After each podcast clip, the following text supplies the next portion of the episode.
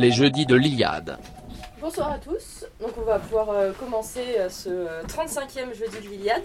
Donc merci à Gabriel qui va nous parler de Julien Gracq. Donc euh, Gabriel est auditeur de la promotion Homer de l'Institut Iliade qui était l'année dernière. Rédacteur pour Éléments, il écrit une thèse sur les États-Unis. Et ce soir, c'est pour parler plutôt littérature sur Julien Gracq. Je te laisse prendre la parole. Merci beaucoup. Alors je vais vous parler de, de Julien Gracq. C'est un auteur dont je ne suis pas expert, mais que j'ai lu depuis euh, de nombreuses années. Je l'ai découvert quand j'étais en classe préparatoire littéraire. Euh, c'était un petit peu un, auteur qu'on ne pouvait pas manquer, qu'il fallait absolument lire euh, quand on était en, prépa. Mais c'est un auteur qui n'est pas, qui est connu, qui a son public, mais qui n'est pas, qui n'est pas très grand public. Alors c'est marrant parce qu'il était édité chez José Corti et les éditions José Corti étaient, je crois, jouxtées la, la nouvelle librairie, c'est le bâtiment juste à côté. C'est l'éditeur des surréalistes, il n'a édité que là-bas, il a été édité en, donc euh, jamais sous format poche, et donc c'est pour ça aussi qu'on le trouve moins, mais il, a quand même sa renommée. Euh, c'est un écrivain qui, euh, à mon avis, peut nous parler à l'Iliade, à, notre mouvance de manière plus générale, et le rapprochement n'a pas souvent été fait, alors que je me rends compte, ben, quand je discute avec des amis qui partagent nos idées, ben, il y en a un certain nombre qui, qui le lit, qui l'a aimé, qui qui était marqué par certains de ses romans. Euh, donc Julien Gracq euh, avait pour s'appeler, euh, c'était le pseudonyme de Louis Poirier. Julien, c'est pour le, héros du, du Rouge et le Noir de, Stendhal, un roman qui a, qui a beaucoup compté pour lui, Julien Sorel. Et Gracq, ben, c'est pour les Gracques dans l'Antiquité romaine. Donc, dans son vrai nom, Louis Poirier est né en, en 1910 dans, la, dans le Maine-et-Loire, et il est issu de la petite bourgeoisie locale. Euh, il est quand même un des derniers grands écrivains français, puisqu'il a été euh, publié de son vivant dans la Pléiade. Donc il était professeur de géographie, euh, normalien et agrégé. il a écrit entre la fin des années 30 et les années 50 quatre romans de fiction, ce qui n'est pas beaucoup, et une pièce de théâtre, avant de se concentrer sur des, écrits plus autobiographiques, plus poétiques, avec de la poésie en prose. Et euh, il a fait pas mal de critiques littéraires, donc beaucoup d'essais, beaucoup de textes sur tel ou tel auteur, où il développe ses idées, ses conceptions de la littérature. Euh, donc euh, il a été très marqué par son expérience de la guerre. il a écrit aussi pas mal d'écrits, descriptions de lieux, quelque chose assez géographique entre la poésie et son métier de géographe. Donc il a été membre du Parti communiste euh, durant les années 1936 euh, à 1939. Euh, il l'a quitté suite au, pacte germano-soviétique. Alors ce communisme ne se voit pas vraiment dans son, œuvre. honnêtement, je ne le sens pas. Je pense que personne dans la critique n'a retrouvé du communisme dans ses, dans ses romans. Et donc il a été mobilisé durant la Seconde Guerre mondiale dans l'infanterie. Il est fait prisonnier à Dunkerque avant d'être rapidement libéré par les Allemands, puisqu'il était euh, malade. Euh, donc il, rentre, euh, il rentre en France juste à temps pour voir son, père mourir, qui, était lui aussi si malade. Il va être très marqué, toujours très marqué, par l'expérience de cette drôle de guerre, qui se retrouve dans deux de ses romans majeurs, donc Un balcon en forêt, qui décrit justement un, mobilisé, un jeune mobilisé dans les Ardennes, qui attend euh, l'armée allemande qui n'arrive jamais. Et dans le rivage des Sirtes, son, son, chef-d'œuvre qui a obtenu le prix Goncourt et donc sur, sur lequel je vais plus, euh, plus longuement parler. Euh, donc il écrit des, sont des romans de l'attente où le héros ben, attend la bataille durant tout le récit. Ça a été comparé notamment au désert des Tartares de Dino Buzzati, pour ceux qui, ceux qui connaissent. Euh, donc c'est en, décembre 1943 qu'il a une, fait une grande découverte littéraire, puisqu'il découvre Sur les falaises de marbre, un roman de Ernst Junger qu'il a publié en 1939, et qui va être, euh, donc il va lire d'une traite et qui va être un, coup de foudre littéraire, qui va lui donner envie de, devenir euh, romancier, il va devenir plus tard un ami proche d'Ernst Junger, avec qui ils vont échanger. ils ont une grande estime réciproque. Donc c'est un court roman qui a infusé tous les romans de, Julien Gracq. On retrouve la trame sur les falaises de marbre, alors sans la morale derrière, parce que si, vous avez lu Les Falaises, euh, euh, c'est une allégorie euh, anti-totalitaire, c'est une critique masquée, on peut le lire notamment comme une critique masquée du nazisme en 1939 par Ernst Junger, qui était certes patriote allemand, mais qui se tenait en retrait du nazisme. Et donc ils, deviennent amis. Junger le considère comme, un, comme le meilleur romancier de son époque. et voilà. Alors Grac a aussi été fasciné par l'œuvre de, Richard Wagner, dont je vais parler plus, tard, et notamment par son opéra Parsifal. Donc euh, là, j'ai plutôt parlé de son. Donc ça, c'était une introduction. J'ai plutôt parlé de son, de son œuvre de fiction, puisque c'est plutôt elle qui fait euh, écho à certaines de nos, de nos sensibilités. Euh, mais avant, donc, je vais vous parler de son rapport à la littérature, parce qu'on voit ses conceptions de, littéraires et euh, après, j'ai surtout parlé du Rivage des Sirtes, donc qui est son roman, qui est son chef-d'œuvre, qui est celui qui a le plus de sens. Il a écrit quatre romans. Il a écrit donc Au château d'Argol pour commencer, donc c'est un court roman qui a, beaucoup plu aux surréalistes, à André Breton notamment, euh, qui est inspiré de Parsifal, mais on ne voit pas vraiment où est Wagner dedans. Euh, il en parle dans, la, note au lecteur, il parle au début de Wagner, on ne voit pas où est Wagner après. Euh, et après, bah, il y a ces, deux romans euh, de l'attente marqués par l'expérience de la guerre et un roman euh, où on voit des discussions littéraires qui n'ont absolument aucun rapport. donc je commençais par son rapport à la critique, donc à la, et, à la, littérature. Donc il a, toujours cultivé un, rapport assez détaché au, milieu de la littérature. Il a refusé le, Goncourt en 1951 pour le rivage des Sirtes. Euh, il a publié en, 1949 euh, un, pamphlet, La littérature à l'estomac, euh, suite à l'échec retentissant de sa pièce de théâtre, Le roi pêcheur, qui est directement très inspiré de, Parsifal de, Wagner, une œuvre dont il est tombé éperdument amoureux. Et la critique, notamment les existentialistes, ont éreinté Parsifal, et donc dans la littérature à l'estomac, il a, il a euh, démoli le monde littéraire de son époque, euh, fait l'éloge de toute, l'esthétique euh, médiévale, du ressourcement dans les, par, les, par les mythes, par la mythologie médiévale, notamment par tout ce qui relève du cycle arthuréen. Et plus tard, alors dans ses écrits critiques, il va faire l'éloge beaucoup des, romantiques allemands, notamment Novalis, et euh, évoquer euh, beaucoup Wagner et son opéra Parsifal. Alors Grac n'est pas croyant, même si le, sacré euh, se retrouve dans, ses œuvres. Grac n'est pas croyant, mais il a vu Parsifal à, 18 ans. Vous savez que Parsifal était conçu par Wagner comme un festival d'arsenic sacré. Donc il y avait une dimension pleinement sacrée, en tout cas c'était perçu comme une sorte de messe artistique. Euh, il y a eu toute une, euh, parmi la réception de Parsifal, peu après, il y a eu toute une mystique de, cet opéra euh, qui était parfois vu comme même comme le, prélude à une nouvelle religion. et donc il était marqué par cette conception du sacré et le caractère totalisant de l'œuvre wagnérienne. il parle dans un entretien en, l'an 2000 de l'emprise totalitaire de, de l'opéra wagnérien qui mobilise vraiment tous les, tous les sens euh, aussi bien euh, sonore qu'intellectuel, puisque les livrets sont, sont, sont, très profonds, il faut, il faut les, les, avoir lus et relus euh, encore avant. donc il va aller aussi dans un recueil de critiques littéraires qui s'appelle Préférence. Il va parler de, de ses, conceptions, ses conceptions littéraires où il va euh, notamment parler beaucoup du poète Novalis. Il fait, il fait un, effet, un, essai sur, sur Novalis. il fait du romantisme un printemps sacré.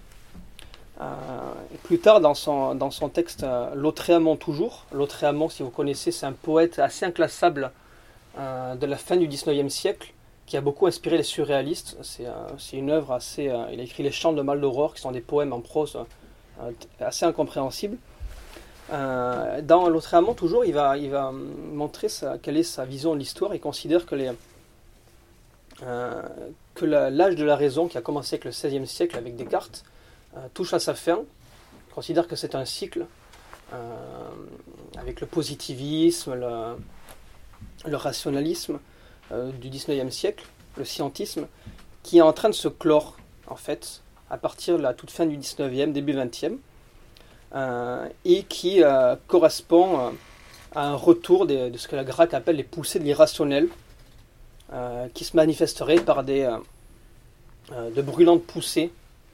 Alors on peut évidemment y lire toute l'histoire toute du XXe siècle, euh, mais Grac euh, développe cette, euh, cette, pensée ensuite dans, ses, romans, notamment dans Le Rivage des Sirtes.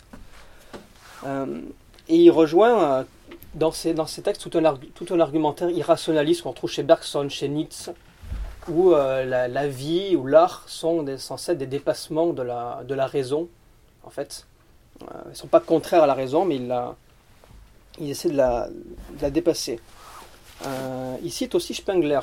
Spengler, dans une, dans une conférence Pourquoi la littérature respire mal, qui est citée encore dans ce, dans ce même recueil de, textes critiques, euh, il cite euh, Spengler sur la question de de l'invasion de la technique dans la littérature. Donc il critique là le, nouveau roman, le roman existentialiste, et même les surréalistes, qui mettraient un petit peu trop la technique littéraire il fait un parallèle avec la, civilisation technicienne euh, depuis euh, depuis qui a émergé avec le 19e siècle. Il, critique ce nouveau roman, il considère que c'est une perte de la spontanéité, une perte de la, vraie littérature, euh, au service ben, d'une technique comme ça qui, je ne sais pas si vous connaissez le nouveau roman, Robe grillée, tout ça. On a, vraiment, c'est limite plus vraiment du roman, en fait, c'est vraiment, sont vraiment des œuvres expérimentales, conceptuelles, euh, où l'auteur euh, part de techniques qu'il élabore déjà pour ensuite euh, concevoir des œuvres assez expérimentales avec où il n'y a plus vraiment de récit en fait. C'est pareil pour les surréalistes, ils critiquent la, fausse spontanéité de l'écriture automatique des, surréalistes. il va aussi parler du dépérissement de la, poésie à partir du XXe siècle, qu'il attribue au fait que les, que les, euh, les, poètes ne lisent plus, n'apprennent plus le latin. On considère que tous les grands poètes avant les surréalistes étaient des, des latinistes. On considère que le dernier c'est Montarlan, euh, qui, euh, qui, tient encore le niveau. Mais pour lui, c'est, il rapproche ça de, la distinction entre civilisation et culture chez Spengler. Et il considère que les, les écrivains actuels ne se nourrissent plus que d'œuvres de l'esprit euh, plutôt que d'œuvres de l'âme, c'est-à-dire des œuvres de construction plutôt que des œuvres euh, d'expression spontanée. tout ça à cause de cette, euh, de cette invasion de la technique, mais aussi du fait de, d'avoir perdu un lien direct avec la matrice de notre civilisation qui est gréco-latine, par le fait eh bien, que les, les écrivains ne découvrent la littérature que par des œuvres actuelles et plus par, la, eh l'apprentissage du latin, du grec, et qui sont à la source de, de notre langue. Euh, donc là, euh, j'ai parlé de ces, euh, de ces conceptions de la littérature et, de, et ces critiques de la littérature de l'époque. Et je vais plutôt parler maintenant de son œuvre, en mettant notamment en avant le rivage des cirques, parce que c'est un roman, parmi ces quatre romans, on dirait que c'est celui qui est le plus significatif, celui qui peut nous parler le plus. Les autres sont sur le plan esthétique très intéressants, euh, mais euh, on ne peut pas dire qu'il puisse euh, nous dire quelque chose. Alors, Rivage des Sirtes, c'est un, roman publié en 1951 pour lequel Julien Gracq a obtenu le prix Goncourt. Donc il a refusé ce prix Goncourt de manière à être cohérent avec sa, critique du monde littéraire de l'époque. Euh, donc la trame du roman, c'est un roman qui est écrit à première personne où le héros Aldo est un, jeune homme qui est issu d'une des plus vieilles euh, familles, euh, des familles patriciennes de la cité-État d'Orsena. Orsena, c'est une république qui fait penser tantôt à la République romaine, tantôt à Venise ou à Gênes, et le récit est placé dans un, un, espace et un temps qui sont fictifs, mais dans lequel on reconnaît évidemment totalement la Méditerranée, à une époque qui est soit l'Antiquité, soit le Moyen Âge. Et donc, Orsena est une euh, cité-État qui est sur le déclin. Pourquoi est-ce qu'elle est sur le déclin? Parce qu'elle est en paix. Et la paix apporterait euh, le déclin, l'avachissement d'une culture, d'un peuple, parce qu'il se reposerait sur ses acquis. C'est une, une idée qui est très importante chez Grac et qu'on retrouve dans plusieurs de ses œuvres et qui est vraiment au centre de ce roman. Et donc le, héros, qui s'ennuie, demande à être envoyé comme observateur, observateur en fait un espion, c'est du renseignement qu'il fait, dans une forteresse des provinces du sud, sur le rivage des Sirtes. Alors les Sirtes aujourd'hui c'est un, un toponyme qui renvoie à la Libye, à la côte libyenne. Mais là c'est plutôt sur la rive nord de la Méditerranée, donc c'est une géographie un peu, un peu inventée, euh, pour euh, observer l'ennemi héréditaire d'Orsena, qui s'appelle le Fargestan. Et donc cet ennemi héréditaire euh, est dans une sorte de paix tacite, alors il n'y a, jamais eu a jamais eu de paix officielle, mais en tout cas il n'y a plus de conflit depuis plusieurs siècles, on depuis la dernière guerre a eu lieu il y a trois siècles, et donc Orsena s'est avachi, a cessé de vivre au contact de la mort. Et, euh, mais elle surveille toujours vaguement le Fargestan. Le Fargestan, qu'est-ce que c'est? C'est un, pays, un peuple, une civilisation qui est de l'autre côté de la Méditerranée, c'est l'autre abstrait, euh, qui ressemble tantôt au Maghreb, tantôt aux Turco-Mongols, euh, tels qu'ils sont décrits, puisque leur, leur montagne, ils ont une grande montagne qui s'appelle le Tengri. Tengri, c'est le nom du, dieu des, euh, des, turco-mongols avant leur conversion à l'islam. C'est un, peu le, un peu leur Zeus. Donc on, s'imagine comme ça, comme ce sont des cavaliers, comme il y il y a un désert, on s'imagine que c'est un mélange de ces cultures. Euh, ils ne sont pas décrits comme musulmans, mais il y a un côté, euh, on les décrit comme faisant parfois, comme étant parfois soumis à des, élans mystiques, à des, euh, élans mystiques guerriers, donc on s'imagine qu'ils euh, peuvent euh, une sorte de djihad, mais jamais, jamais la religion n'est présente chez Julien Gracq. Et donc Aldo va découvrir le quotidien de la forteresse, donc il découvre le, quotidien militaire, quotidien militaire qui en fait est gardé pour le principe, puisqu'il n'y a plus de guerre. Et donc il va se lier, il va nouer une relation amoureuse avec Vanessa, se lier d'amitié avec le vieil euh, officier euh, Marino. Et euh, Vanessa, c'est une, elle aussi une jeune membre de l'aristocratie d'Orsena, qui est descendant d'un aïeul qui avait trahi Orsena pour le Fargestan. Et donc, on découvre en filigrane dans le roman qu'elle a décidé de, faire un, petit peu la, même chose, en, complotant avec. On, découvre à la toute fin du roman qu'il y a une partie de l'aristocratie qui a aussi comploté à la fin d'Orsena, euh, qui euh, on, découvre qu'elle a des contacts avec le Fargestan, qu'elle y va en barque secrètement, euh, et elle va entraîner le héros, malgré lui. Il ne prend pas, attention, il ne comprend pas exactement ce qui se passe, mais il va titillé par sa curiosité, il a envie, euh, est titillé par Vanessa, donc il a envie d'aller découvrir ce qu'il y a de l'autre côté. Et il va. c'est un roman assez, où le héros est assez, euh, on va dire, passif face aux événements. C'est un roman assez onirique, avec de très belles descriptions euh, de la mer, de très belles descriptions de la forêt. Euh, mais lui-même n'est pas, pas partie prenante de, ce, complot. Et donc il va provoquer, sans, le vouloir, un, dire un, événement, un incident diplomatique, puisqu'ils vont prendre un navire de guerre pour, pour aller voir de l'autre côté l'autre côté de la mer, et ils vont être repérés, et donc ils vont rentrer en toute hâte. Mais ils ont un petit peu réveillé, euh, bousculé, euh, euh, comment dire, accéléré les, événements de l'histoire. Et la fin du roman se termine, alors on ne sait pas ce qui se passe, parce que ça se termine juste, juste avant, mais on sait que donc le l'armée du Fargestan est en marche vers Orsena, et qui vont sans doute détruire la ville. et donc le roman se termine sur une phrase du narrateur euh, qui est revenu dans Orsena et qui dit Je savais désormais pourquoi le décor était planté. Et en fait, euh, ce qu'on comprend, c'est que euh, enfin, la morale de ce roman, qui a, beaucoup plu à des auteurs de géopolitique, c'est le roman préféré de Frédéric Ancel, de Yves Lacoste, qui est un fondateur de l'école géopolitique française. c'est un roman où en fait la morale, c'est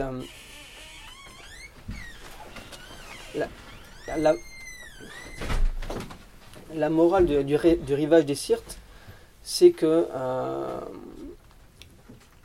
elle, est, contenue dans une phrase. Euh, c'est que la, vie, euh, le monde n'est justifié qu'au dépens éternel de sa sûreté. Alors tout est dans cette phrase. qui veut dire en réalité que la vie ne vaut la peine d'être vécue que dans le danger de la mort. c'est assez facile comme morale, mais c'est quelque chose que Grac a vécu au contact des Allemands, donc en 1940 quand il était fait prisonnier. C'est quelque chose dont il a discuté beaucoup avec Ernst Junger, Ernst Junger qui est célèbre pour ses, pour ses récits de, de bataille, des récits de guerre de la Première Guerre mondiale, en l'occurrence Orage d'acier, qui est un roman qui aussi euh, compte beaucoup pour Grac. Et euh, donc ce qu'on comprend, c'est qu'une partie euh, de l'aristocratie d'Orsena, qui est fatiguée par cette, par cette vie qui a en fait a perdu son sens, par, par cette cité qui est devenue avachie, qui, qui s'est reposée sur ses acquis, ont décidé de faire revenir l'histoire. Euh, on a euh, une phrase très parlante de Danielo, un membre du conseil de la cité, euh, donc c'est une sorte, de Sénat d'Orsena, qui assume avoir comploté contre cette ville en provoquant la fin par, je cite, des cavaliers qui sentent l'herbe sauvage et la nuit fraîche, avec leurs yeux d'ailleurs et leurs manteaux soulevés par le vent. Donc il y a cette idée-là qu'une civilisation qui est en train de mourir va provoquer sa, sa régénération par la violence, elle va se suicider d'elle-même. Euh, et donc, ce sont des idées qu'il a tirées euh, à la fois ben, de son expérience de la, euh, de la Seconde Guerre mondiale, de sa lecture de Spengler, et aussi de ses, de ses, réflexions personnelles, mais aussi de, cette idée qu'il y a des cycles de l'histoire. C'est ce dont il parle dans, dans son L'autre mon toujours, quand il parle sur le poète surréaliste, je vous ai parlé tout à l'heure, qu'on est, on est arrivé à la fin d'un cycle de l'âge de la raison, cet âge de la raison n'était qu'une qu'une période comme ça cyclique qu'on revient euh, on, en serait, on, serait, en train de revenir euh, euh, dans l'irrationnel. Il y a il cite notamment Nietzsche dans certains de ses écrits dans certains dans certains textes et donc on peut comprendre qu'en fait l'élan vital avait quitté Orsena et que le héros cherche à le faire revenir en fait il va euh, il va être attiré comme ça par cet ailleurs. Et en fait, il va, comprendre le sens de sa vie et, devenir lui-même euh, face, face à son destin, donc face au combat euh, qu'ils ont eux-mêmes provoqué avec, avec le Fargestan, entre Orsena et le Fargestan. Alors le roman s'achève sur la, sur la toute fin, on ne sait pas ce qui se, passera, mais c'est en tout cas ce qu'on peut en tirer. Il y a cette idée-là que les, une civilisation devient trop assouplie dans leur, confort. Dans d'autres textes de Grac, notamment dans un texte qui s'appelle Terre du couchant, qui, est un roman inachevé. Euh, voilà. Donc ça, c'est ce, qui, euh, ce que Grac peut le, peut le plus nous, apporter, en quoi ce qui pose le plus question. J'avais parlé aussi euh, dans ma présentation du jeudi l'Iliade d'une certaine mystique de la forêt. C'est pas quelque chose qu'il a théorisé. Ce n'est pas Grac n'est pas un païen. Alors il a écrit euh, dans, euh, dans, des récits de, sa, de sa, son voyage à Rome. Il a écrit de, beaux textes sur, les, euh, sur la Grèce, sur son sentiment que les dieux étaient présents encore dans les temples grecs. ça, c'est son influence romantique allemande, je pense. Mais il n'est pas, il n'est pas un païen. En revanche, il y a, a vraiment une, mystique de la, de la forêt qui est déployée dans, dans trois de ses romans avec énormément de pages de description euh, oniriques où le, héros euh, se perd, à la fois se perd et devient lui-même. Euh, parce que c'est ce qu'il a vécu quand il était dans les Ardennes. Ce qui décrit beaucoup sont les paysages des Ardennes, les, boucles de la Meuse, quand il attendait les Allemands qui, n'arrivaient jamais. Et donc il, il devait passer son temps à, à d'autres occupations. Voilà. Donc voilà, après il y a des euh, sur le plan esthétique, euh, j'ai parlé de Wagner tout à l'heure. Euh, l'influence dans ces romans de Wagner ne se ressent pas vraiment. Il a juste écrit une pièce, Le Roi Pêcheur, qui est complètement, bah, totalement tirée de Parsifal de Wagner. Ça, je vous l'avais dit tout à l'heure. Mais en fait, on retrouve, on retrouve les, les conceptions de Wagner, et plus, largement du romantisme allemand, dans, dans le caractère sacré qu'il donne à l'art et à l'expérience littéraire, voilà, comme un dépassement de la raison, euh, voilà.